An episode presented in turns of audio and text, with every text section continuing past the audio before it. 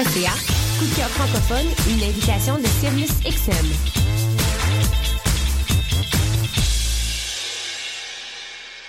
Du 18 au 21 novembre, M pour Montréal présente sa dixième édition et met le paquet. Préparez-vous à quatre jours de concentré musical et de découverte. Plus de 100 groupes locaux et internationaux. Un marathon musical partout à travers Montréal. Ne manquez pas Grimes, Louis-Jean Cormier, The Deers, Milk and Bone, Plants and Animals, Loud Larry Adjust, The Franklin Electric, Duchess Says, Chocolat, We Are Wolves, Manu Militari, Danger, Mister Valère, Dilly Dally, Dead Pierre Quendeuse, Safia Nolin. M pour Montréal du 18 au 21 novembre. Programmation complète, passe festival et billets sur mpourmontréal.com. Le concours KGP est une compétition interuniversitaire de résolution de cas en gestion de projet qui se déroule.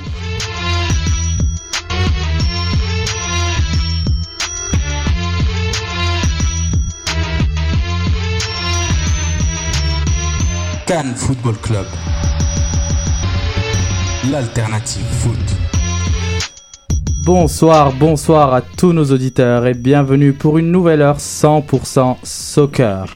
L'impact continue son périple en série de la MLS et nous remplit notre menu aujourd'hui. Les séries de la MLS battent leur plein avec leur lot de surprises et de suspense et les matchs de groupe de la Ligue des Champions en Europe continuent cette semaine. Une fois n'est pas coutume, j'entre en lieu et place de votre animateur préféré, Monsieur Reginald Joseph. Encore une fois, une grosse pression sur mes épaules et j'espère être à la hauteur pour vous ce soir. Programme chargé, comme d'habitude, et pour en discuter aujourd'hui, j'ai notre habituel correspondant parisien, Julien. Ça va, Julien? Euh, Vas-y, ça va, ça va, pas trop de pression, on sera avec toi de toute façon, t'inquiète, ça sera bien. Ah, c'est bien, c'est un travail d'équipe. Hein. un panel très original pour vous aujourd'hui au CanFC. On a l'honneur euh, d'avoir avec nous en studio euh, Romain Chuet de RFI. Salut Romain, ça va bien? Salut Mehdi, quel honneur moi aussi d'être avec toi dans ce studio. C'est un honneur pour nous de te recevoir. Et euh, on a Greg de InfoSoccer qui va nous rejoindre. Et euh, à la régie, le poumon de l'émission, Julie. Salut Julie. Donc euh, n'oubliez pas d'interagir avec nous sur Twitter au at Football Club ou sur la page Facebook. On est à 8700 likes, alors on pousse, on pousse pour arriver à 10 000. On y est presque. Et on remercie, on remercie nos patrons qui nous supportent jour après jour. Attachez vos tucs, la langue de bois s'arrête à partir de maintenant. C'est le Cannes Football Club.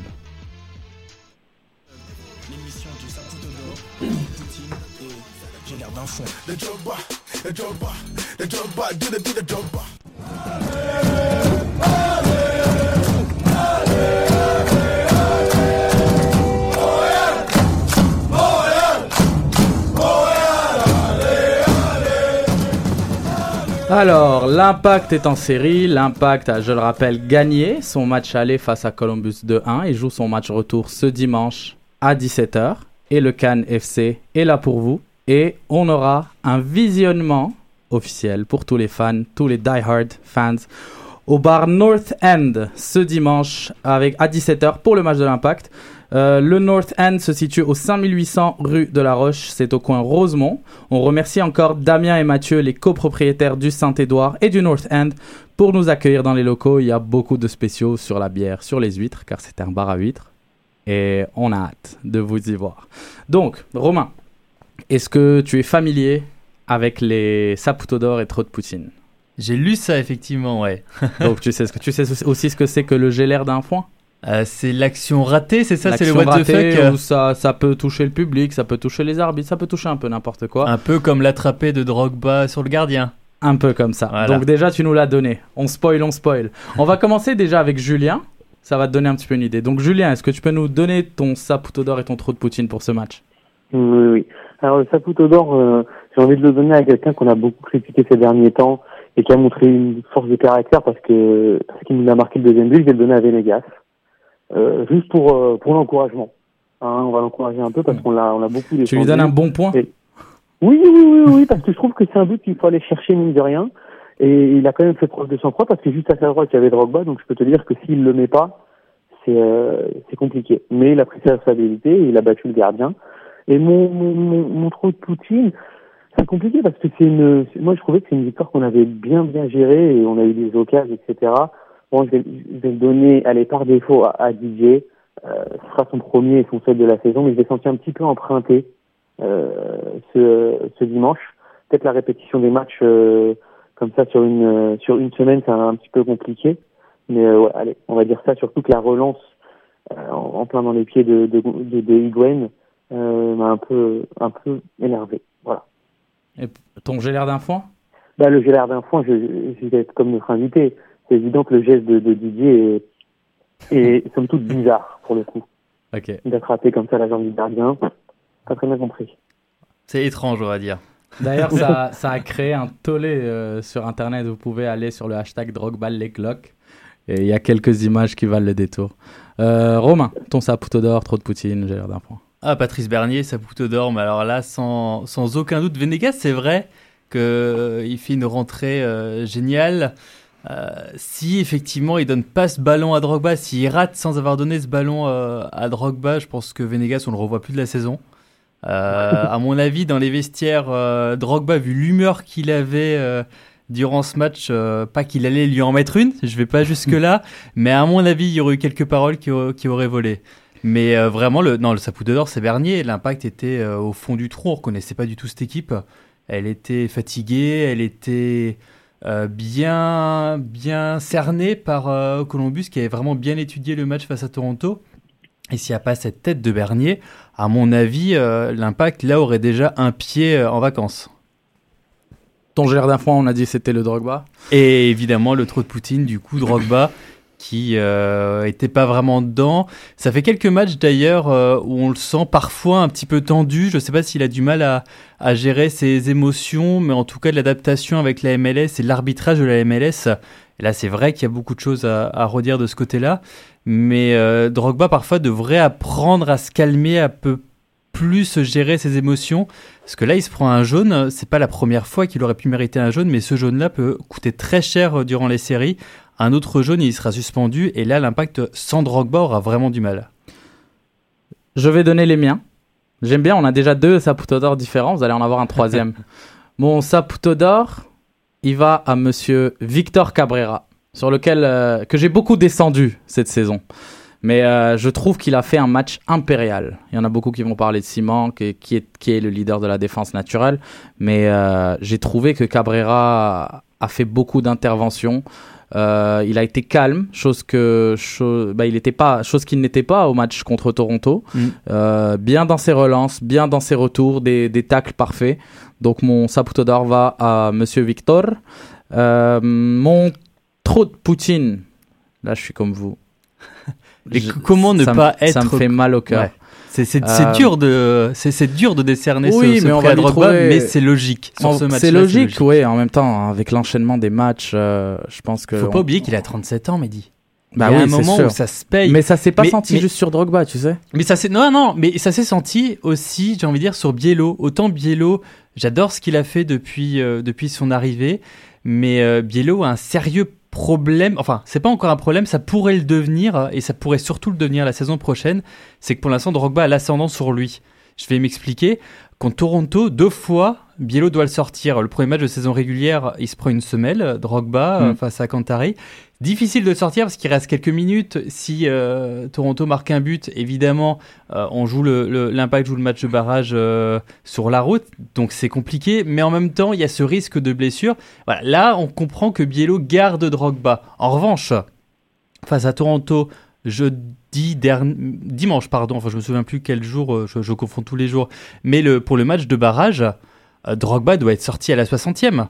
À 37 ans, avec la répétition des matchs, l'enchaînement des rencontres, le risque d'un carton, je, recommence euh, euh, là-dessus, le risque d'une blessure parce que le match était très tendu. Euh, Il y avait beaucoup d'excitation, beaucoup d'énervement, beaucoup de tension. Il était sorti en plus en début de match euh, à cause d'une d'une Et il grosse s'était pris, il s'était pris un coup. Il a si pas, pendant sur- quelques voilà, minutes, en plus, hein. Exactement. Là, Biello doit le sortir, doit vraiment le faire opposer à 3-0. L'impact ne risquait vraiment plus rien sur le dernier quart d'heure, les 20 dernières minutes. Et peut-être que Drogba a payé ça justement à la fin, euh, à la fin du match et durant cette rencontre euh, face à Columbus. Entièrement d'accord avec toi. Julien, des choses à rajouter? Non, c'est parfait. Euh, Mon j'ai l'air d'un foin. Là, il va être différent. je le donne à la MLS. Parce que un arbitre qui vient de Akron, Ohio, pour arbitrer un match de Columbus, Ohio, c'est ridicule. c'est ridicule. Oui, on peut le voir parfois en Angleterre où il y a des arbitres qui viennent d'une certaine ville qui arbitrent un match de la même ville, d'un club de la même ville. Mais euh, à titre de comparaison, c'est pas du tout la même chose parce qu'ici déjà on a un club par ville quasiment, à part pour New York et Feu et les. Mais euh, c'est ridicule, je trouve, dans, dans tout, tout le bassin géographique que tu as, le bassin d'arbitres que tu as qui viennent de partout en Amérique du Nord, mettre un arbitre de la banlieue de Columbus pour arbitrer un match de série, je, c'est absolument ridicule. Mais là, on en revient au fonctionnement de la MLS. Encore, la MLS fait a fait en 20 ans d'énormes progrès, notamment sur le marketing, sur la promotion, euh, sur euh, euh, le fait de pouvoir faire venir des, grands joueurs, d'installer différentes règles, de modifier même ces règles, le plafond salarial pour s'adapter. C'était le cas avec Beckham, c'était le cas avec euh, d'autres grands joueurs pour les faire venir. Ça va être le cas avec les entraîneurs, le fait de pouvoir avoir un entraîneur qui n'est pas un entraîneur désigné, de pouvoir le payer euh, plus cher, ça va permettre de faire venir des Lippi, des Ancelotti et, autres à l'avenir, peut-être même des, des Mourinho dans, dans 10 ans. Mais sur l'arbitrage, sur le fonctionnement, euh, la répétition des matchs, sur les pelouses synthétiques, euh, là il y a vraiment beaucoup de choses à dire. Et ce que tu dis sur l'arbitrage, c'est exactement ça. Pour l'instant, c'est pas euh, l'objectif de la MLS de s'améliorer là-dessus, mais à force d'en parler, à force de le voir, à force de voir les matchs aussi en Europe et ailleurs, à force du coup d'avoir un buzz là-dessus négatif, à force d'entendre des stars comme Gerrard ou Drogba se plaindre de l'arbitrage, là effectivement la MLS va devoir euh, trancher dans le vif Mais et le- va devoir s'améliorer rapidement. Tu vois, je m'en inquiète pas trop. Ça m'inquiète pas trop parce que quand tu regardes les arbitres, ils ont en général entre 35 et 45 ans. Ça veut dire que ces gars-là ont été formés. Ils ont commencé à être formés à l'arbitrage il y a quoi 20 ans? Mhm. Il y a 20 ans, c'était les débuts de la MLS. Ah oui, mais ils vont. Donc c'est les arbitres qui sont formés aujourd'hui qui représentent le futur de l'arbitrage de la MLS. Et étant donné que la MLS progresse de plus en plus depuis 20 ans, ben, les futurs arbitres qu'on va avoir, je pense que ça va être, ça va être des bons arbitres et qu'on va voir un progrès dans l'arbitrage au ça fur et à mesure que que la MLS est grandir. jeune. Exact. Et Donc les arbitres bien- aussi doivent C'est bien grandir. ça la raison. Autant on peut faire venir des joueurs en Europe, autant on peut faire venir des coachs européens qui ont la culture du foot, qui ont appris ça depuis enfant, depuis euh, des années, en regardant des vidéos, en voyant, en étant sur le terrain. Autant l'arbitre, on peut pas le faire venir d'ailleurs. L'arbitre apprend et grandit avec la MLS. Donc dans peut-être quelques années, effectivement, ces, ces jeunes arbitres vont monter, vont apprendre, vont s'améliorer forcément. Julien, quelque chose? Sur l'arbitrage. Non, non, vraiment, je suis. je suis Allez, je te- je te balance. un peu- Je te balance un bel appât là. Comment? Je te balance un bel appât pour détruire l'arbitrage encore. Non, mais c'est vrai que c'est un petit peu limite de. Enfin, ça fait partie des règles, j'ai envie de dire, un peu entre guillemets universelles, de pas faire arbitrer un arbitre qui, euh, qui viendrait de la même région ou du même pays. Enfin, je veux dire, c'est pour. euh, c'est pour garder l'im- l'impartialité, donc effectivement, ça, ça, ça, me paraît un peu bizarre quand même. D'ailleurs, euh, cet arbitre est nommé et, dans, et, parmi les nominés, on en parlera plus tard, parmi les nominés du meilleur arbitre de la MLS. hein. arbitre, hein. Je, y a rien à dire là-dessus, mais, c'était, oui. T'as t'as raison, Julien. C'était un bon arbitre. hein. Le, le match Oui. était vraiment euh, euh, très correctement arbitré, même si euh, le premier but de Drogba, je ne suis pas certain qu'il y ait une faute non plus. Mais de toute façon, il y a une main après de Drogba, donc main, quoi qu'il arrive, il y aura, il y a- le, Ouais. le but n'aurait pas dû être accordé, même si la première faute n'est pas sifflée. Mais c'était un bon arbitre, vraiment. Ouais. Mm. Donc, il n'y a pas que nous qui donnons nos sapotes d'or et notre de poutine, nos auditeurs aussi. Donc, je vais, je, vais donner, je vais en donner certains. Malheureusement, on ne peut pas les donner tous. Et vous avez été beaucoup à donner vos sapotes d'or et trop de poutine et continuez comme ça. Ça nous encourage. Donc, on a Eric Viking qui dit Saputo d'or ciment, en majuscule, s'il vous plaît. Trop de poutine, trop de poutine au duro, slash Nigeria Cocker. Donc, Eric, la prochaine fois, c'est un seul. Sinon, Julien va s'énerver. J'ai l'air d'un foin, le gars avec le sifflet. L'un des trois meilleurs arbitres de la MLS. On a Benoît Normand, Saputo d'or, Ciment, encore général, trop de Poutine, Rio, Cock- Rio Cocker, difficile dans les relances. J'ai l'air d'un foin, Didier et son leg lock. Ensuite, on a Lizzie, Saputo d'or, Ciment, clé de la défense, trop de Poutine, Sauro, crise de con. Et j'ai l'air d'un foin, Oduro, elle l'a cherché, elle l'a pas trouvé. Alors, est-ce que vous êtes d'accord avec ces Saputo d'or et ces trop de Poutine À peu près? Moi, je suis d'accord avec tous les l'air d'un foin quasiment, sauf celui de l'arbitre. Mais on y reviendra. Oui, ça se tient. De toute façon, euh, euh, pour décerner le, le trop de Poutine, c'est vrai qu'il y a beaucoup de joueurs qui sont passés un petit peu à côté. En tout cas, c'était pas euh, euh, le meilleur impact d'une manière générale qu'on a vu cette année. Mais euh, l'impact a réussi une chose, c'est en étant moyen de s'imposer. Et ça, c'est la force des futures grandes équipes, voire des grandes équipes, Voire des champions. Voire des champions. Ne nous chauffons pas. Mais c'est vrai, moi aussi j'ai remarqué que l'Impact avait beaucoup de mal à tenir le ballon, chose qu'il fait d'habitude. Mais en même temps, Columbus est une équipe aussi qui, qui joue la possession. Et Columbus a eu une semaine pour préparer Exact. le match, a pu regarder la vidéo face à Toronto, face aux deux matchs de Toronto, a pu voir le changement de tactique de Biello et s'adapter là-dessus, alors que l'Impact a gardé les mêmes joueurs, le même, la même situation de jeu euh, que face à Toronto trois jours plus tôt. Donc Mais- forcément, euh, Columbus partait avec un avantage, plus la fatigue évidemment Ouais. qui s'est ressentie. Mais je vais donner, je vais jeter une fleur à Biello qui, a, qui est repassé en 4-2-3-1 en fin de match parce qu'il a vu que c'était très compliqué pour l'Impact d'arriver dans les 30 derniers mètres. Et en passant, justement, en sortant Rio Cocker, en sortant Bernier et en rentrant Venegas, d'ailleurs, qui pour une fois a placé Venegas en numéro 10 et Piatti qui est resté à gauche, a, a réussi à pouvoir aller chercher le ballon plus haut, pressé avec un petit peu plus de Ah, joueurs, C'était avec un des pari joueurs frais audacieux et qui a, qui a marché. pleinement réussi. et ouais. qui a marché. Est-ce que tu es familier avec les facts ou fiction? Non. Non. Alors je vais t'expliquer juste après avoir accueilli notre euh, Greg national, Greg de Info Soccer. Donc je vous explique principalement le principe du fact ou fiction. Je vous dis une phrase. Si vous êtes d'accord avec la phrase, vous me dites fact.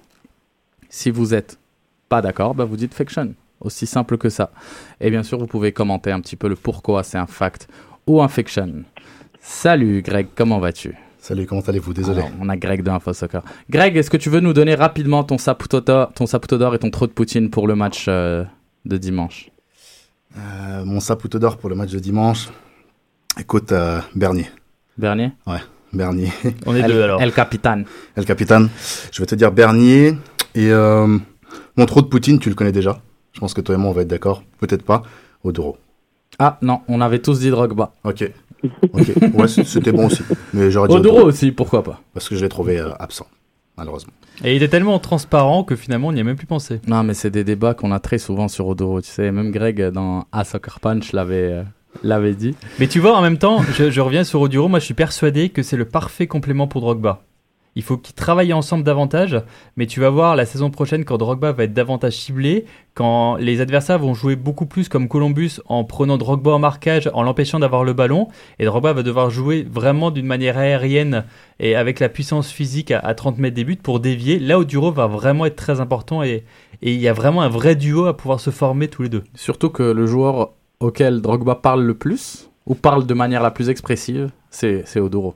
Ouais, il parle voit, beaucoup de, de Douka aussi et, et- et d'autres, mais euh, clairement, là ce matin j'étais à l'entraînement, euh, Biello a encore fait jouer Oduro, Piatti et Drogba ensemble parce qu'il y a quelque chose à faire avec Oduro euh, et Drogba. C'est sûr, la vitesse d'un côté, la technique de l'autre, ça varie le jeu. Donc, on va lancer les facts of fiction. Et quelle belle transition quand vous me parlez d'Oduro. Est-ce que... Non. Voilà, je vais vous dire la phrase. Oduro est plus efficace sur le banc que sur le terrain. Julien, fact of fiction. Je, suis- je suis embêté, je, suis- je suis très très embêté, mais je vais quand même dire fiction. Mais j'expliquerai pourquoi. Bah, tu peux l'expliquer maintenant. hein. Non, parce que en fait, c'est le c'est le joueur type que je pourrais très bien faire commencer sur le banc et qui viennent dans les 30 dernières minutes tuer la défense adverse par ses courses et, et ses appels de balles et sa, sa puissance. Et autant, je pourrais très bien le faire commencer les 60 premières minutes, voire les 70 premières minutes, pour user cette défense et faire en sorte que je fasse rentrer mon, euh, mon, mon remplaçant pour qu'il ait bah, plus qu'à terminer le travail. Donc il a vraiment une, typologie de joueur euh, qu'on peut très bien faire euh, faire commencer euh, remplaçant pour apporter à l'équipe ou, l'inverse. Mais bon, je préfère quand même il est sur le terrain. Il a quand même marqué 8 buts, c'est- pas rien non plus. Et ça reste un, il, il entame sa dixième saison en MLS, MLS. donc c'est quelqu'un d'expérience. Donc je le préfère sur le terrain quand même. Romain? Ah, c'est compliqué, c'est ce que dit Julien, ça dépend vraiment du match. Moi je me souviens d'un match face, à- enfin on s'en souvient tous, euh, si je me trompe pas, c'est face à DC. Avant que Drogba arrive, Drogba avait déjà signé. Si je me trompe pas, il y avait 22 tirs euh, à 1 Euh, face au gardien, l'impact perd 1-0. Duro, il a beaucoup d'occasions, mais euh, la possession de balle devait être à 65-35. Je pense, dans, dans ces eaux-là. Là où Duro a du mal parce que c'est pas quelqu'un qui est là euh, pour jouer dans un petit périmètre dans, dans la surface. C'est quelqu'un qui a besoin d'espace. Euh, sur le match euh, face ce, ce, ce dimanche, Oduro pourrait avoir quelque chose à jouer parce que l'impact va essentiellement jouer en contre-attaque. Donc il peut faire très mal avec, la, avec sa vitesse. Donc c'est un fact ou c'est un fiction?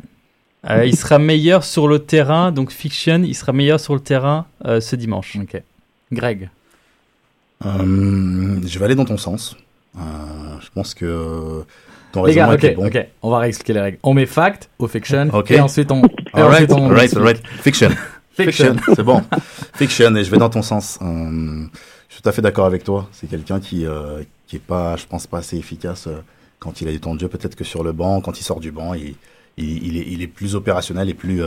Je sais pas. Est-ce que c'est mental ou pas? Je sais pas si ce que t'en penses toi, Mehdi, mais sur le banc, voilà, il est plus efficace. Ah, je suis, je suis le seul. Fact. Et j'ai un seul mot à dire. Deux même. Justin Map. Tout simplement. Mais Moi, il est je- blessé. Oui, il est Ouais, blessé. en ce moment. Il est blessé, mais avec, avec un impact à, à 100%, c'est-à-dire où aucun joueur n'est blessé. Pour moi, c'est Justin Map qui doit jouer à Non, mais c'est pas droite. ta question, hein. C'est pas la question que t'as posée, la média. C'est ça, c'est pour ça que je. Parce que je suis d'accord avec toi sur ma Odoro, pour moi, doit rentrer, ne doit pas commencer un match. Et même, et me- ok, si c'est pas Justin Map, ce sera Dili Duka que je fais passer avant Odoro de toute façon, parce que selon moi, Dili Duka va couper vers le milieu. Oyongo est un, est un latéral qui monte beaucoup. Donc, la, la combinaison des deux, Oyongo ailier, pour moi, la meilleure, c'est Oyongo Duka ou Oyongo Map s'il n'est pas blessé. Oduro, ça vient après. Oduro, c'est quelqu'un qui doit aller chercher les espaces possiblement, mais quand on joue à domicile et quand on doit attaquer, euh, et quand on doit garder la possession, tu dois créer un surnombre dans l'axe et faire monter tes latéraux pour él- élargir le jeu. C'est mon point de vue. Et selon moi, c'est Duka qui doit jouer. Mais là, on parle même plus d'Oduro. Tu parles aussi de Venegas, tu parles Venegas, aussi de, ouais. de Piatti, de Romero. Exact. Parce que Map, est, Map a vraiment sa place dans le 11 partant pour une raison simple. Elle s'appelle Drogba. Drogba a besoin d'un mec qui s'est centré. Exact.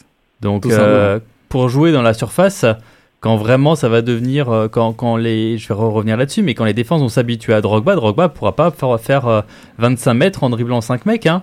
Il va pas tous les mettre à terre avec trois dribbles et, euh, et bing bang boom, euh, il va marquer euh, un triplé. Non. Donc euh, il y a un moment. disait la même chose de Jovinko et il fait quand même euh, trembler des défenses chaque week-end. Hein. Ouais, beau- mais Jovinko, c'est Euh, pas du tout le même profil que Drogba.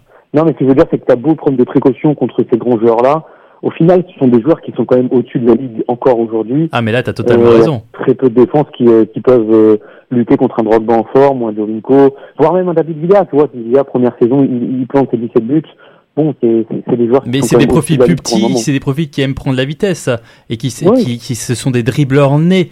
Euh, Drogba, euh, dans la surface, c'est un tueur. Donc Mm. si t'as un mec euh, qui arrive à centrer euh, et qui est régulier euh, euh, sur le côté gauche ou sur le côté droit pour le servir, Ah, sûr. là, euh, Drogba, tu vas voir, il va, il va jamais s'arrêter. Mm, mm. Deuxième fact of fiction. Drogba bénéficie d'un passe droit de la part des arbitres. Greg, fact ou fiction Fiction. Je trouve pas. Non, je trouve pas. Non, non, je trouve pas. Même parfois, il s'énerve en match parce que l'arbitre ne va pas dans son sens. Donc, je trouve pas. Simple. Grand fact. Grand fact. Ah oui. Euh, en dehors de ce match-là, de ce dimanche, Drogba, plusieurs fois, à mon sens, est allé trop loin. Euh, je me souviens d'une image, je me souviens plus contre qui c'était en fin de saison régulière. Euh, il est allé voir l'arbitre assistant, il l'a pourri à cause d'un hors-jeu ou, ou d'une faute qui n'a pas été sifflée, mais pourri vraiment d'une manière très très véhémente. C'est interdit de faire ça. Il aurait, il aurait dû être expulsé. C'est pas la première fois que Mm. Drogba s'énerve. Je comprends que, et c'est très dur pour les joueurs européens de s'habituer à l'arbitrage. L'arbitrage n'est pas bon en MLS. Un joueur comme Drogba n'est pas habitué à ça, mais je trouve qu'il bénéficie encore beaucoup trop de passes droits. Après, on lui siffle pas forcément des pénalties. C'est pas parce qu'il s'ocroule ou, mais il y a pour ça que là, quelques- du coup, tu vois. voilà, mais quand, quand, quand je dis de, de forcément ce passe droit, c'est il, il s'octroie lui-même des passes droits en allant voir l'arbitrage, en parlementant beaucoup, en râlant beaucoup, et là normalement c'est carton jaune direct. Mais c'est quelque chose qu'il avait aussi en Angleterre. Il, il râlait beaucoup, mais il se prenait peu de cartons. Il râlait pas simulait autant. Même, il simulait, Il simulait même à un moment. Il était critiqué beaucoup. pour ça, d'ailleurs. Ouais. Mais il se prenait pas de carton. C'est vrai. Rarement. Julien, fact ou fiction? Ok, je suis d'accord, euh, fact. Euh, pour la- mais pour la bonne et simple raison que je pense que euh, dans, dans, dans tous les championnats, toutes les grandes équipes, tous les grands joueurs sont parfois un petit peu plus avantagés par les arbitres, mais même de façon, euh, je veux dire, sans, sans forcément le faire exprès, mais on va être un peu plus conciliant sur euh, avec une grande star qu'une qu'un joueur un peu un peu lambda et, et vice versa pour les équipes également. Je pense que ça fait aussi partie du sport malheureusement, mais euh, effectivement par moment il, il a des, des, des comportements qui pour un qui pour n'importe quel autre joueur auraient mérité euh, un jaune voire plus et qui pour lui bon bah elles vont simplement euh, ça va simplement passer par une, une, une remontrance de l'arbitre verbal et puis ça passe quoi. Non, mais tu as, totalement raison. C'est euh, euh, si on prend l'exemple de la NBA, euh, si euh, LeBron James dernière Voilà. seconde du septième match des finales va tenter un, un double pas, il va y avoir une petite bousculade sur lui. On va siffler la faute. Si c'est LeBron James, si c'est un Eli Lambda, un rookie, mais jamais de la vie une telle faute sera sifflée. C'est le Non, cas. C'est le cas un peu dans, dans tous les sports. hein. C'est l'aura de la personne, c'est son palmarès qui parle aussi. Il se fait respecter là-dessus. Ah, Après, n'oublions pas quand même qu'en NBA, ils sont malgré tout plus sévères, même avec les stars. C'est vrai aussi, il y a un règlement plus sévère, mais on a tendance à favoriser, tous les joueurs euh, le disent, les, les stars, ceux qui ont un palmarès. C'est un fact pour moi aussi, car c'est une star, car c'est quelqu'un qui est connu pour son charisme, car étant un arbitre euh, qui tout à coup se retrouve devant ce genre de star, c'est sûr que euh, il s'en retrouve un petit peu influencé. Et euh, ça marche pas seulement pour Drogba, ça marche pour les Gerrard, pour les Pirlo, pour les Lampard, ça marche pour tous les, joueurs qui ont cette expérience à l'international. Euh, on a Benoît Normand qui nous tweet et qui dit en contrepartie, juger un arbitre selon sa ville, ça veut dire que les arbitres MLS ne seraient pas neutres. Est-ce que vous êtes d'accord? Non, mais la, question, mais la question, c'est pas ça. C'est juste que pour l'équité sportive, on, il y a une règle universelle qu'on ne fait pas arbitrer un arbitre de un arbitre qui vient de Paris, on ne fait pas arbitrer un match de Paris et un arbitre français, on va pas le faire arbitrer la France. Voilà, c'est pour Si. éviter Pour l'équité ou pour l'éthique? Les les deux. Les deux, hein. Les Moi, je dirais plus éthique que équité parce Les que deux, c'est encore ça- une ça fois, veut je pas revenais dire à l'Angleterre. Je revenais à l'Angleterre où tu as souvent des arbitres de, de, Manch- de- du nord de Londres qui arbitrent des, des matchs d'Arsenal ou des arbitres de Manchester qui Non, arbitrent des matchs de United. l'Angleterre est, est un cas à part. Il y a il y a euh, sept ou huit équipes de Londres. Tu vois, enfin, après, ça devient euh, c'est- vraiment propre à, à l'Angleterre. Mais ce que je veux te dire, c'est que pour éviter tout ça, eh ben, il faut éviter de faire arbitrer des, des, des gens de la, de la même ville, quoi. Mais bon, ça, ça tombe un peu sous le sens. Non, mais après, on n'a jamais remis en cause euh, l'arbitre hein, ou ses capacités à être arbitre. On l'a dit, c'est- il a fait un très bon arbitrage.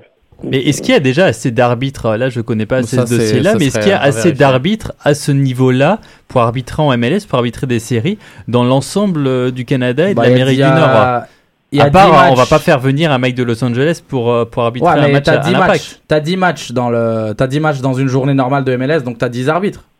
Et puis t'as Oui. 4 matchs de série, donc j'imagine que t'as, t'as deux fois plus d'arbitres que de matchs au moins à ce moment-là. Donc Bah euh, oui. bref. Troisième question. L'impact fera un clean sheet dimanche en Ohio. Fact ou fiction? On va commencer avec Romain. Ouais, Là, c'est un pronostic que tu demandes là. Ah, Il y en aura deux. Euh, c'est vraiment difficile de se mouiller. J'ai, j'ai, j'ai, j'ai du mal. Il, il le, il le faut. Euh, non, je pense pas. Fiction. Greg. Fiction. Fiction, ils étaient trop dangereux euh, ce week-end. Julien. Fiction parce que la première des choses, c'est que Columbus est la, la, deuxième meilleure attaque de la ligue, égalité avec Toronto avec 58 buts, qu'ils ont le co-meilleur buteur de la ligue en la personne de Kei Kamara, et qu'ils ont perdu que quatre fois à domicile. La seule petite chose positive, c'est que dans les quatre fois, il y a la défaite contre l'Impact. Je pense que l'Impact va encaisser. Je pense qu'on va se qualifier, mais je pense que l'Impact va encaisser parce que c'est chaud d'aller euh, d'aller jouer euh, au coup, et je pense qu'ils vont mettre une sacrée pression dans les 20-25 premières minutes. C'est bien que vous ayez tous dit fiction parce que la prochaine question, moi pour moi aussi c'est fiction en passant. La prochaine question c'est? Est-ce que l'impact va marquer? L'impact va se qualifier. Fact ou fiction? Fiction. Non, enfin, je sais pas. C'est. C'est, c'est, c'est un, un- un vrai doute. En fait, Les auditeurs vont pas je, être je- contents. je- je te dirais, je te dirais fact, mais fiction parce que les déclarations de ce que j'ai entendu ce matin à l'entraînement m'ont pas vraiment rassuré. Euh, les, les, les joueurs euh, et Biello ont beaucoup parlé de défendre, de défendre le résultat. Et je suis pas sûr que de partir avec cet état d'esprit, évidemment il faut défendre le résultat, mais de partir avec cet état d'esprit de se dire euh, on va jouer euh, avec une trave défensive, on va essayer de contenir et on verra en contre-attaque si on peut marquer. Je suis pas sûr que ce soit la meilleure tactique à adopter face à ce que Julien décrit comme l'une des meilleures équipes offensives de la ligue. Donc si, euh, si, si on commence à se dire il faut ne pas encaisser, il faut, il faut impérativement bien défendre, on va mettre 5 défenseurs, 6 défenseurs, on va, on va contenir le bloc, je pense que c'est le meilleur moyen de se planter. Sauf s'il y a Odoro.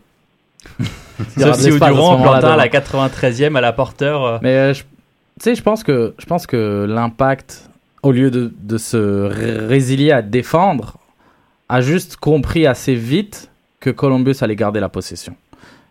Et l'impact voulait jouer la possession aussi. Ouais, mais il y, a- il y a une manière de le savoir et de le dire. Évidemment, on peut se préparer de cette façon-là parce qu'on sait que Columbus va attaquer. On sait que Columbus, pendant 20 minutes, ça va être le feu dans la défense. Ça, il, va, il va y avoir 3, 4, 5 occasions de marquer.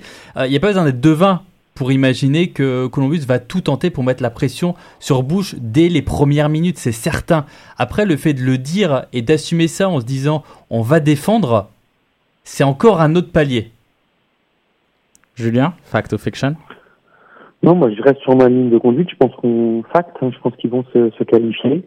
Euh, mais je pense que ça va être un match assez compliqué. Après, il y, y a cet un, ascendant psychologique. Hein. Il faut savoir qu'on les a rencontrés deux fois. On les a battus deux fois. 2-1 chez eux, 3-0 chez, enfin, à l'extérieur et 3-0 au, au stade Saputo. Donc, je pense que ça joue aussi dans, dans la tête de, des joueurs de, de Columbus. Et euh, voilà, après, ça reste des playoffs. Euh, le tenant du titre s'est fait sortir par Seattle au premier tour. Donc c'est vrai que il, y a, il reste 90 minutes. Et je pense qu'on a assez de joueurs d'expérience pour, euh, pour faire le dos rond. Je dirais pas défendre, mais faire le dos rond euh, pendant l'orage. Et, euh, et après mettre en place notre jeu et nous permettre de, de, de passer.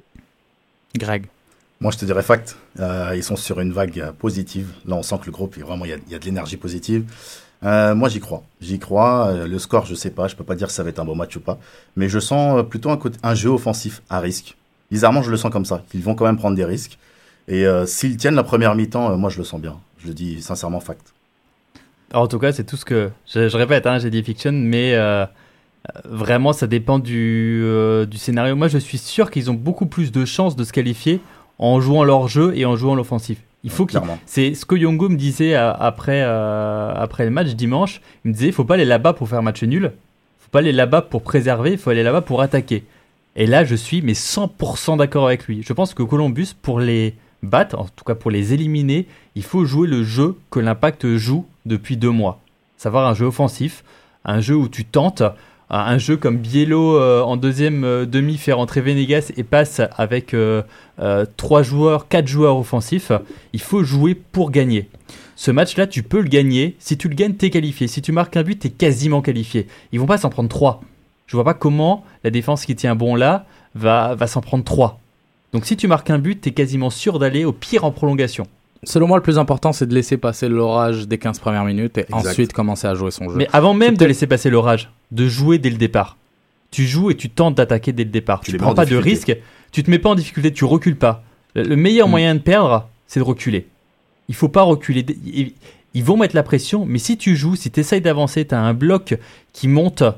Là, c'est le meilleur moyen. Avec tes récupérateurs, tu montes. T'es- Tu joues pas à 40 mètres de tes buts. Tu joues, tu, tu passes le milieu de terrain. Ma réponse à moi, c'est un fact, et je vais citer un grand panéliste, qui est Monsieur Greg à ma gauche. Les grands joueurs Merci. se réveillent dans les grands matchs. Alors attendez-vous à un grand Didier. Bah surtout, Moi, je suis ça fait euh, deux matchs euh, qu'il n'a pas marqué et je j'ai pas vérifié, mais est-ce qu'il a déjà passé deux matchs sans marquer depuis qu'il est à l'impact? Deux matchs consécutifs. Bah là, il a, il a un match sans marquer. Un match sans Il a marquer. marqué contre Toronto, Bah un match, Et, du coup euh, il en fera exact. pas deux. Voilà. c'est ça. Faudra qu'il marque alors sur un, sur un petit coup franc, pourquoi pas. Ou alors si l'arbitrage est, est clément, un petit penalty inexistant on prend aussi. Là on pourra voir s'il a un impact avec les arbitres. Sofiane nous a fait un petit son sur l'éventualité où Drogba se blesse ou l'après, le possible après Drogba. Euh, Sofiane se demande si Porter est l'héritier de Didier Drogba. Euh, Qu'est-ce que vous en pensez, les gars, avant de, avant de lancer Sofiane? De toute façon il va en falloir un. Non. Est-ce que ce serait Porter? Non. On va écouter Sofiane. Bonjour, Cannes footballien et Cannes footballienne, Sofiane avec vous pour cette chronique matinale intitulée Cameron Porter, héritier de Didier Drogba Pour l'interrogation. Et euh, voilà, j'ai Cameron Porter euh, a mis une vidéo sur Twitter que vous pouvez voir sur le site canfootballclub.com. On le voit avec des beaux petits dribbles, une belle frappe du pied gauche. Cameron Porter euh, n'a pas totalement récupéré de sa blessure au genou, mais euh, semble être assez en forme pour s'entraîner doucement mais sûrement et être prêt pour la saison 2016 justement euh, l'humeur que Drogba s'en ira en Bologne, qui a été démenti euh, par le club, euh, l'Impact de Montréal, bah, j'ai pensé à, l'ami Porter, le héros de Pachuca au stade olympique, celui qui a pris une belle passe de Callum Malas dans les dernières secondes du match pour marquer le but égalisateur qui qualifie l'Impact pour la demi-finale. C'est euh, le but qui, je pense, qui, euh, qui sauve la saison de l'Impact au niveau du mental, du moins la première partie de la saison sous l'ère Klopas. Et euh, voilà, le fameux God Never Sleeps. c'est ça, les, les- Dieu les yeux ouverts pour Cameron Porter. Et j'ai l'impression, au niveau du profil, Cameron Porter représenterait l'attaquant de pointe parfait pour être sous la tutelle de Did- Didier Drogba. que Drogba, le mentor, le mentor, euh, de Porter, le, euh, l'élève, un peu comme Yoda et Luke Skywalker euh, dans Star Wars. Donc, désolé pour la référence geek, mais je sens vraiment au niveau technique, capacité physique, euh, envie d'aller vers l'avant. J'ai vraiment vu un attaquant, un neuf en MLS de très haut niveau. Euh, j'ai, j'ai, j'avais pas remarqué en pré-saison. On me l'a fait remarquer par Joel Alfieri de TSN euh, 690 qui me dit bah check ce gars-là, il est, pas, mauvais. Puis après on l'a vu ce qu'il a fait contre Pachuca et ensuite contre Alal Wanze. Exactement, Alal Wanze en demi-finale, le match aller à Montréal le match qu'il a mis sur la carte. Parce qu'il a eu une énorme performance, le jeune porteur. Et c'est là où j'ai vu une différence dans son jeu. Différent que euh, le nouveau Jacques Aman, le jeune Camerounais, que Anthony Jackson Hanel, que Jack McInerney qui était là, qui était là en ce moment-là, et aussi à Domenico Duro. Donc, en fait, porteur, je suis pas mal sûr, c'était pas pour sa blessure au genou, aurait été un, titulaire régulier sous le passe s'il continue à montrer cette forme. Bien sûr, le staff aurait géré ses minutes. Au niveau du profil, il représente vraiment le 9 super dynamique, pivot, mais qui a assez de talent pour te prendre un contre un. Je, je vous ramène encore une deuxième fois au match contre Alawenze, où il a fait la misère au sosie de Douglas euh, du Bayern Munich, qui jouait ce, qui jouait cette soirée-là au Costa, pour Alawenze. Et c'est là où j'ai vraiment une révélation. Je me suis dit, bah, ce porteur, c'est du vrai en fait. C'est du vrai, c'est du vrai. Mais évidemment, c'est seulement, sur du court terme. Euh, entre euh, le match aller et le match retour contre Alwanze, il s'est fait, en fait, il, s'est pété le genou contre New England sur du turf, en espérant que c'est pas révélateur qu'il ne pourra pas jouer sur du turf en général et que c'est juste un accident de route. Mais si Porter était, était en forme sous l'ère Drogba 2015, je pense qu'il aurait, euh, il aurait vraiment appris plein de choses. Il aurait capté la formation comme une éponge euh, en voyant le, grand jouer devant lui, le grand s'entraîner avec lui même s'il le voit jouer et s'entraîner, euh, même quand il est blessé, mais porteur. Donc je sens vraiment qu'il pourrait apprendre beaucoup de cette expérience et monter de niveau. Je trouve ça assez intéressant de voir comment ça pourrait marcher. Et je suis vraiment excité par l'idée de voir Porter revenir en 2016. Oui, l'impact a un match euh, retour demi-finale contre le crew de Columbus. Oui, penser à 2016 c'est peut-être un peu tôt. Et peut-être même penser à Porter, est-ce qu'il va être en forme en 2016 ou est-ce qu'il va mettre, il va même mettre dans les plans de l'impact euh, sous l'ère Biello, en assumant que Biello sera renouvelé. Je sens vraiment qu'il y a un certain truc, un certain lien, un certain, un certain touch, un feeling. Quand on voit avec le ballon, comment il le frotte, j'ai l'impression que c'est vraiment un joueur de classe. Est-ce qu'il va titulaire en MLS Peut-être jamais. Peut-être il va se planter. Peut-être on l'a vu à son pic déjà, à son plus haut. Mais je sens que honnêtement, avec Drogba aux entraînements et un porteur en forme, je vois vraiment une belle synergie se créer et j'espère que M. Drogba va pouvoir identifier ça en lui et que le staff va aider porteur pour être prêt à 100% et peut-être éventuellement prendre les rênes de l'attaque de l'Impact de Montréal. Parce que je sens que ce jeune garçon a du potentiel. Voilà, ben, bon matin, bon brunch, bon café, puis euh, bonne journée. Ouais, bon matin, bon brunch, bon café. Eratum, monsieur Sofiane, je pense que tu ne parlais pas du sosie de monsieur Douglas, mais me, du sosie de Dante. si je ne me trompe pas. Tu nous tweeteras si j'ai tort. Euh, fact ou fiction, les gars? Rapide, pas besoin de commentaires. Juste fact ou fiction. Est-ce que Porter est, selon vous, l'héritier de Drogba? Fiction, il y a un seul Drogba, c'est Didier Drogba. Fiction. Julien Fiction. Fiction pour moi aussi. Merci, Sophia. bon matin, bon brunch. Ailleurs dans la MLS. Donc, comme on a dit déjà, l'Impact a battu Columbus 2 à 1 à Montréal. Il y a eu un Portland-Vancouver, l'autre équipe canadienne. Portland et Vancouver. Donc, Vancouver qui réussit à se sortir de ce match aller sans encaisser de but, mais qui n'a pas marqué. Un match qui se termine 0-0. Euh, à Washington, le DC United recevait le New York Red Bulls. Défaite de DC United 1-0 à domicile. C'est donc mal parti pour eux pour se qualifier pour la finale de l'Est. Et à Seattle, encore un grand match. Seattle FC Dallas, victoire de Seattle, un retour de Seattle dans les dernières minutes grâce à ce coup franc de Dempsey à la 87e. Donc victoire 2 à 1 de Seattle qui est exactement dans la même position que, que l'Impact. Et qui a traversé justement, euh, enfin qui a une période d'euphorie comme l'Impact. Euh, Seattle n'était pas loin euh, de ne pas se qualifier pour les playoffs. Ça aurait été un, je sais pas comment dire ça, un, Un cataclysme. un cataclysme, enfin un truc Vraiment. historique de ne pas voir Seattle euh, En euh, playoff. en, en et qui finissent par s'extirper et qui, qui battent LA. euh, Ga- Galaxy, Ouais. qui, qui s'impose euh, dans ce match euh, de fou. Euh, Enfin voilà, c'est c'est sûr que Seattle, à mon avis, va falloir. On en parlait il y a quelques semaines pour dire c'est la fin d'un cycle, va falloir changer de coach, va falloir avoir une nouvelle dynamique et finalement Toujours Seattle est toujours là et peut-être que ce sont maintenant les grands favoris à l'Ouest. Julien, ton carré d'as? Moi, moi je vois, je vois euh, Vancouver euh, passer parce que je les trouve très solides cette année. Euh, et alors, pour pour le Dallas Seattle, c'est très très très serré. Et moi aussi, je vais citer un grand panéliste qui est Greg, qui a dit les grands joueurs euh, ne répondent présent en grand match. Alors j'ai l'impression que Clint, Dempsey et, et Obaf vont répondre présent. Alors je mettrai une petite piécette sur sur Seattle. Une citation qui te transformera en vedette. Merci à Julien. Ton carré d'as à toi, Greg. Euh, Seattle, tu sais ça? C'est que Seattle, ça, pour moi, je pense qu'ils vont passer. Mhm. Ouais, je pense qu'ils vont passer. euh, Et il jouerait contre qui? Là, j'ai du mal, par contre. Ouais. Là, j'ai vraiment du mal. Sincèrement, je vais dire Joker si tu me permets. Mais euh, Seattle, euh, je les valide. Et dans l'Est? Dans l'Est, Impact, logiquement. Impact et Red Bull. Mhm. Red Bull, je pense qu'ils passent. Romain? Euh, Seattle et Vancouver. Vancouver, pourquoi? Parce que Seattle, on a déjà dit. Et Vancouver, parce que, un, à domicile. Deux, Portland me semblait fatigué après euh, un match de barrage euh, Après un épique. enchaînement de matchs Ouais, aussi. un ouais. enchaînement et un match de barrage épique. J'ai l'impression que mentalement, c'était très dur de, de reprendre. Et Vancouver, c'est très, très solide. Et en plus, à domicile. Après, euh, à l'Est, euh, euh, je vois pas comment DC va pouvoir euh, revenir face à, face à New York. Mm. Et, euh, et Joker pour, euh, pour l'impact.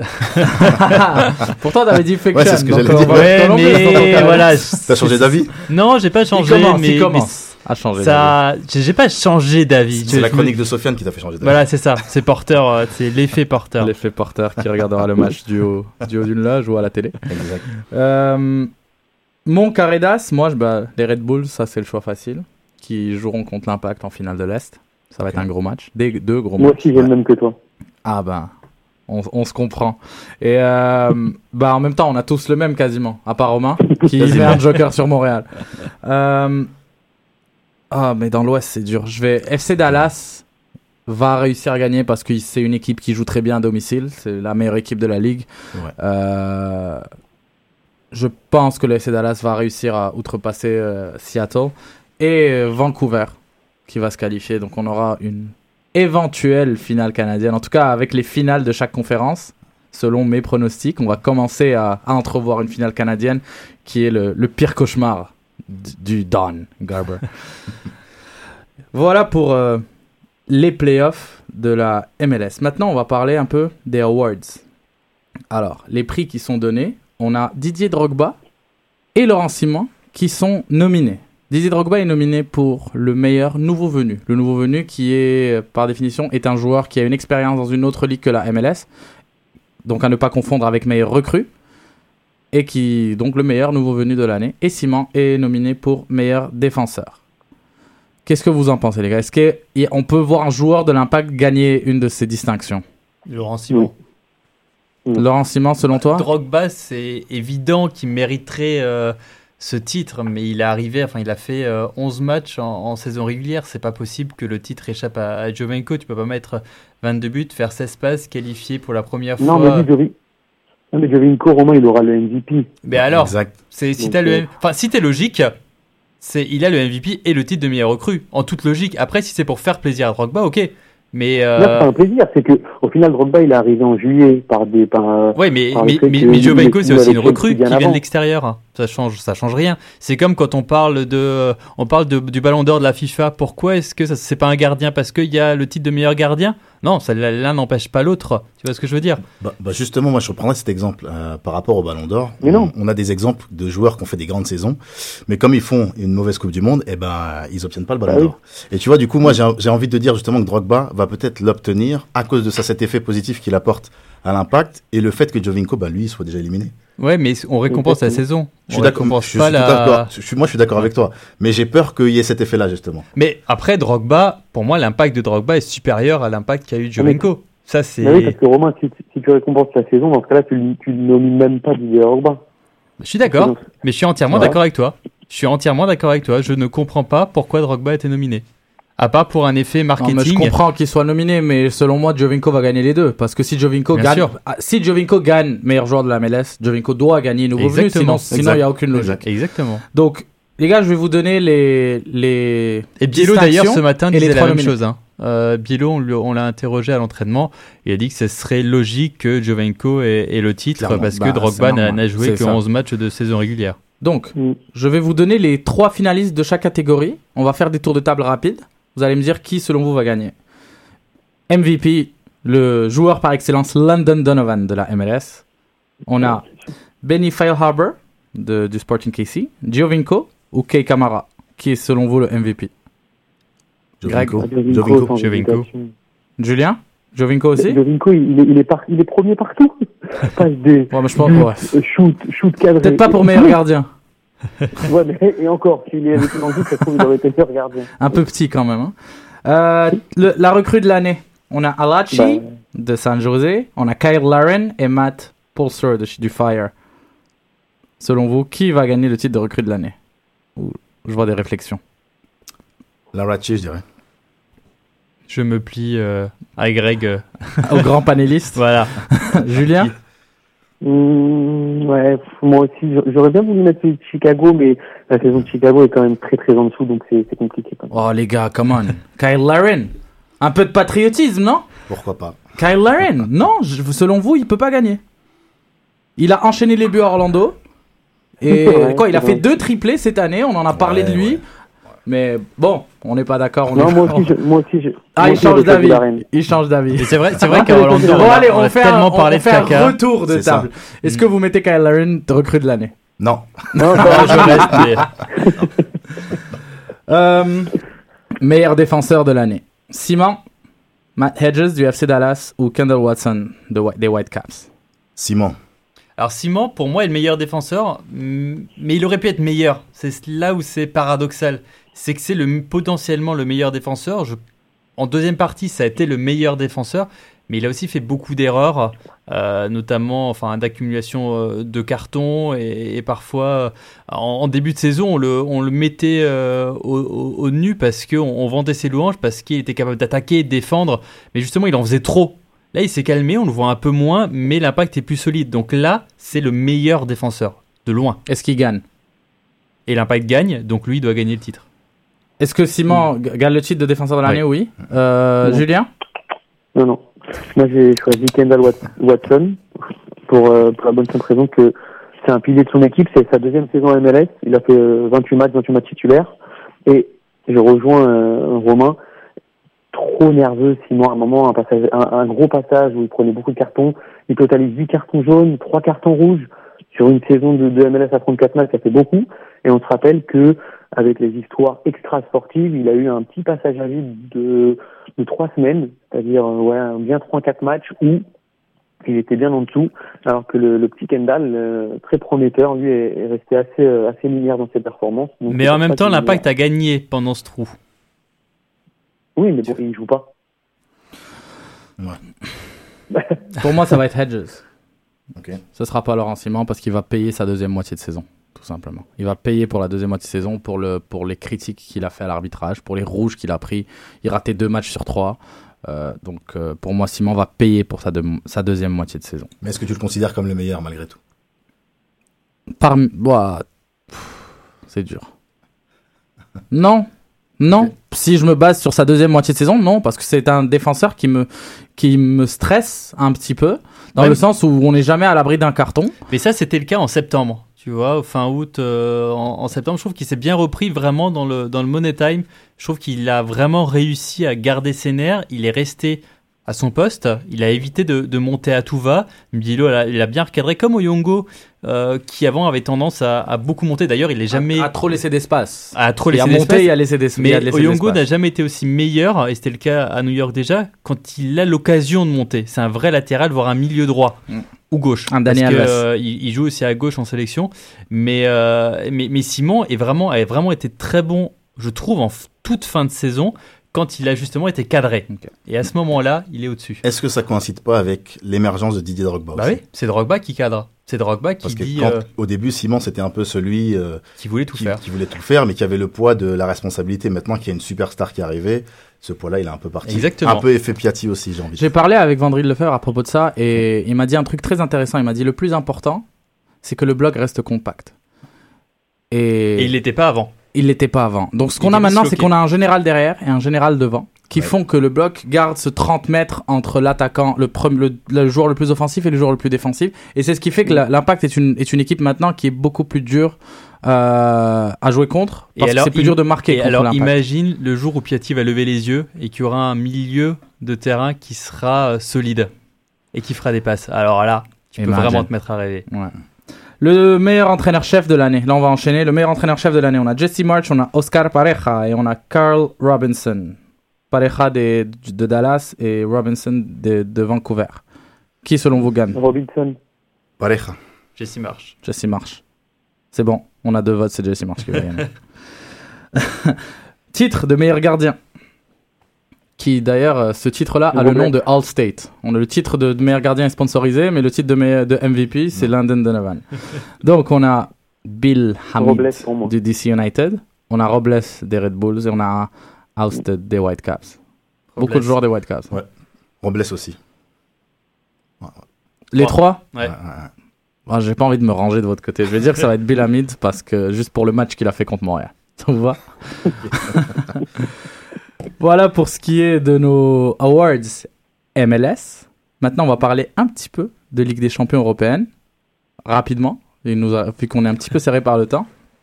Donc juste euh, rapidement aujourd'hui. euh, Ah, de toute façon, je pense que Arsenal voudra qu'on parle rapidement de tout ça. mais justement, va falloir qu'on fasse ça rapidement. Surtout un petit clin d'œil à notre animateur vedette.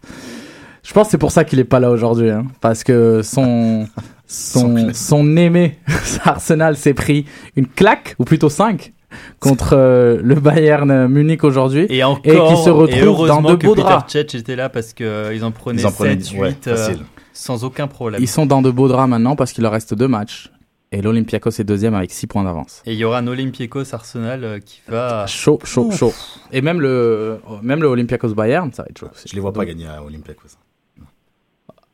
Non, non, c'est rien avec Arsenal. C'est, euh, ils, peuvent, ils peuvent être menés Ouais. 3-0, revenir à 3-3, être menés 3-0 en quart de finale et, et regagner 3-0 au quart de finale retour. C'est tellement une équipe euh, euh, qui, voilà, qui, qui, qui peut, elle peut complètement renverser le, le cours d'un match, se requalifier. et le plus étrange dans tout ça, c'est que Arsenal est en tête de la première ligue, alors que généralement, Arsenal était plutôt correct en phase de poule de Ligue des Champions, alors qu'elle avait du, alors que le club avait du mal euh, en, en championnat. Je suis pas entièrement d'accord avec toi. Selon moi, Arsenal une- est une équipe qui s'écroule toujours à Noël. Parce que Arsenal n'a pas, n'a, a rarement été une équipe qui avait euh, 22 joueurs. Ils ont peut-être 22 milieux offensifs, Mais ils ont ils ont pas Diaby 22 joueurs. Ils Parmi plus les blessés. Mais oui, bien sûr. Maintenant, ça, ça fait grandement baisser leur moyenne de blessés. Mais euh, C'est ça, la première ligue est un, est un bon, on dévie un petit peu, mais la première ligue c'est un championnat qui se joue à Noël avec un match aux trois jours pendant trois semaines. Et Arsenal perd souvent le championnat à ce moment-là. Ils commencent toujours en Lyon, ou ils finissent en Lyon, mais à Noël c'est toujours là où ils perdent le plus de points. Pour revenir un petit peu sur les scores importants de la Ligue des Champions de cette quatrième journée de, de groupe de la Ligue des Champions, le Real Madrid a battu le Paris Saint-Germain un but à zéro. Donc le Real Madrid euh, est premier avec 10 points, PSG avec 7 points deuxième. Donc je pense que pour là, on est d'accord que ça va être Paris euh, et Madrid qui se qualifient. Dans le groupe B, Wayne Rooney retrouve le chemin défilé, beaucoup critiqué à Manchester United qui, qui gagne euh, très très difficilement face au CSK Moscou. Manchester United qui prend la tête de ce groupe qui est assez serré, 7, 7 points, 6 points, 6 points et 4 points entre les 4, euh, entre les quatre équipes du groupe B. Euh, dans le groupe C, on a Benfica et l'Atlético Madrid qui sont, qui sont en tête. Euh, le groupe D est un peu plus intéressant. La Juve fait match nul en Allemagne au Borussia Mönchengladbach. J'ai réussi à le dire. Et euh, Manchester City qui va battre euh, Séville. Donc Manchester City en tête et la Juve. Là aussi, je pense qu'on s'entend que ça va être la Juve et Manchester City Mm. qui se qualifient. Barcelone continue son petit bonhomme de chemin. Victoire de 3 buts à 0. Et encore une fois, en- depuis la blessure de Messi, Neymar et Suarez ont marqué tous les buts du Barça. Décisif. Et encore une fois, bah, c'était Neymar, Suarez, Neymar. Barcelone en tête. Le Bayern Munich donc met une claque à Arsenal, 5 buts à 1. Arsenal se retrouve dans de beaux draps. Ça, on l'a dit. Chelsea a gagné 2 à 1. Chelsea qui donc euh, se donne un petit peu d'air pour la qualification. Porto est toujours en tête de ce groupe-là. Et enfin, euh, Lyon qui perd encore une fois. Et le Zénith est en tête. Seule l'équipe à 4 victoires euh, dans cette Ligue des Champions. Zénith, Ouais, déjà qualifié, ouais. Déjà qualifié pour les huitièmes de finale. On va donc avoir une- un huitième de finale très très froid à Saint-Pétersbourg. Les gars, votre euh, favori rapidement, puis votre surprise. Favori, Greg. tu veux dire, pour le Favori vainqueur pour la Ligue des Champions. Vainqueur final. Euh, je vais commencer par la surprise, demi-surprise, le Zénith. Pour moi, c'est en- une, surprise sans lettre. Mais je vais te la mettre quand même dans les surprises. On sait que c'est une bonne équipe avec un très bon effectif, malgré euh, certains changements. Et euh, le favori, mine de rien, j'ai envie de te dire Real Madrid. Real Real Madrid. Madrid. Parce qu'il y a des absents, mais Ok. Real Madrid. Romain Euh, la surprise, euh, ouais, c'est le Zénith, sans en être vraiment une, parce que ça a toujours été une équipe assez solide, généralement, qui a et parfois été souvent dans des groupes assez, euh, assez compliqués. Ça a souvent été des, des groupes de la mort. Là, euh, ils ont de la chance d'avoir un très faible Lyon avec Fekir qui est, euh, qui est blessé. Ça plombe complètement la saison européenne euh, de Lyon. Et parmi les favoris, euh, de toute façon, c'est c'est toujours les mêmes. On aura Barcelone. euh, Un seul, un seul favori. Bah, je vais dire Barcelone alors. Julien? Moi, la surprise, ça, ça, je sais pas si on va la considérer comme surprise, mais c'est avec la Roma. Euh, je pense que cette année, ils sont, ils sont parés pour, pour, aller- pour faire quelque chose. Et mon, mon favori, moi, c'est depuis euh, l'année l'année dernière, hein, carrément, c'est le Bayern. J'attends de voir le Bayern sur un match, euh, Ouais.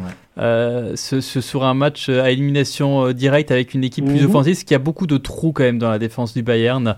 Euh, ça peut, ça peut vraiment se payer. complet. Ah, évidemment. Il a encore 8 ou 9 joueurs qui sont à l'infirmerie, donc euh, Moi, je, vais garder, je vais garder ma surprise. Ça va être Valence ou Rome. Bon, je vais en donner une. Je vais dire Rome et mon favori. euh, on va rester avec le PSG qui, je pense, va, va bien finir la saison.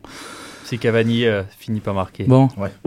bah, sur, euh, sur la note de Cavani, euh, on, va, on, on arrive à la fin de cette émission. Les gars, merci d'avoir été avec nous. C'est un honneur. Vous êtes les Merci bienvenus quand vous voulez. Merci vous êtes toi. maintenant, vous, vous faites partie intégrante de la famille Cannes.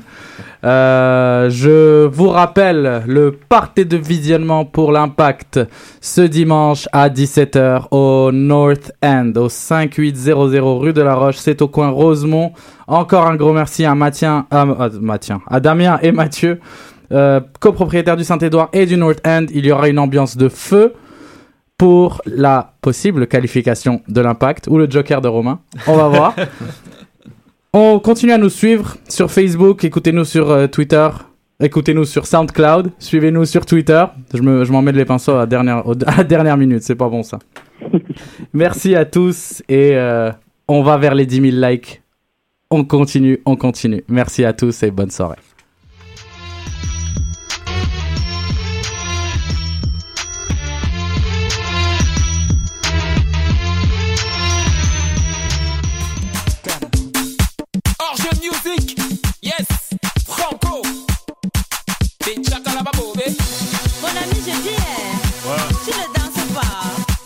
Ah, comment je devrais danser? J'attends un appel de ma mère. Ah, Aka, laisse tout ça. Mon ami, je dis, eh, tu ne vois pas les filles. On t'invite à un joker et toi, tu viens pour taper les styles. Je wonder sur toi. Eh, mon ami, il y a quoi?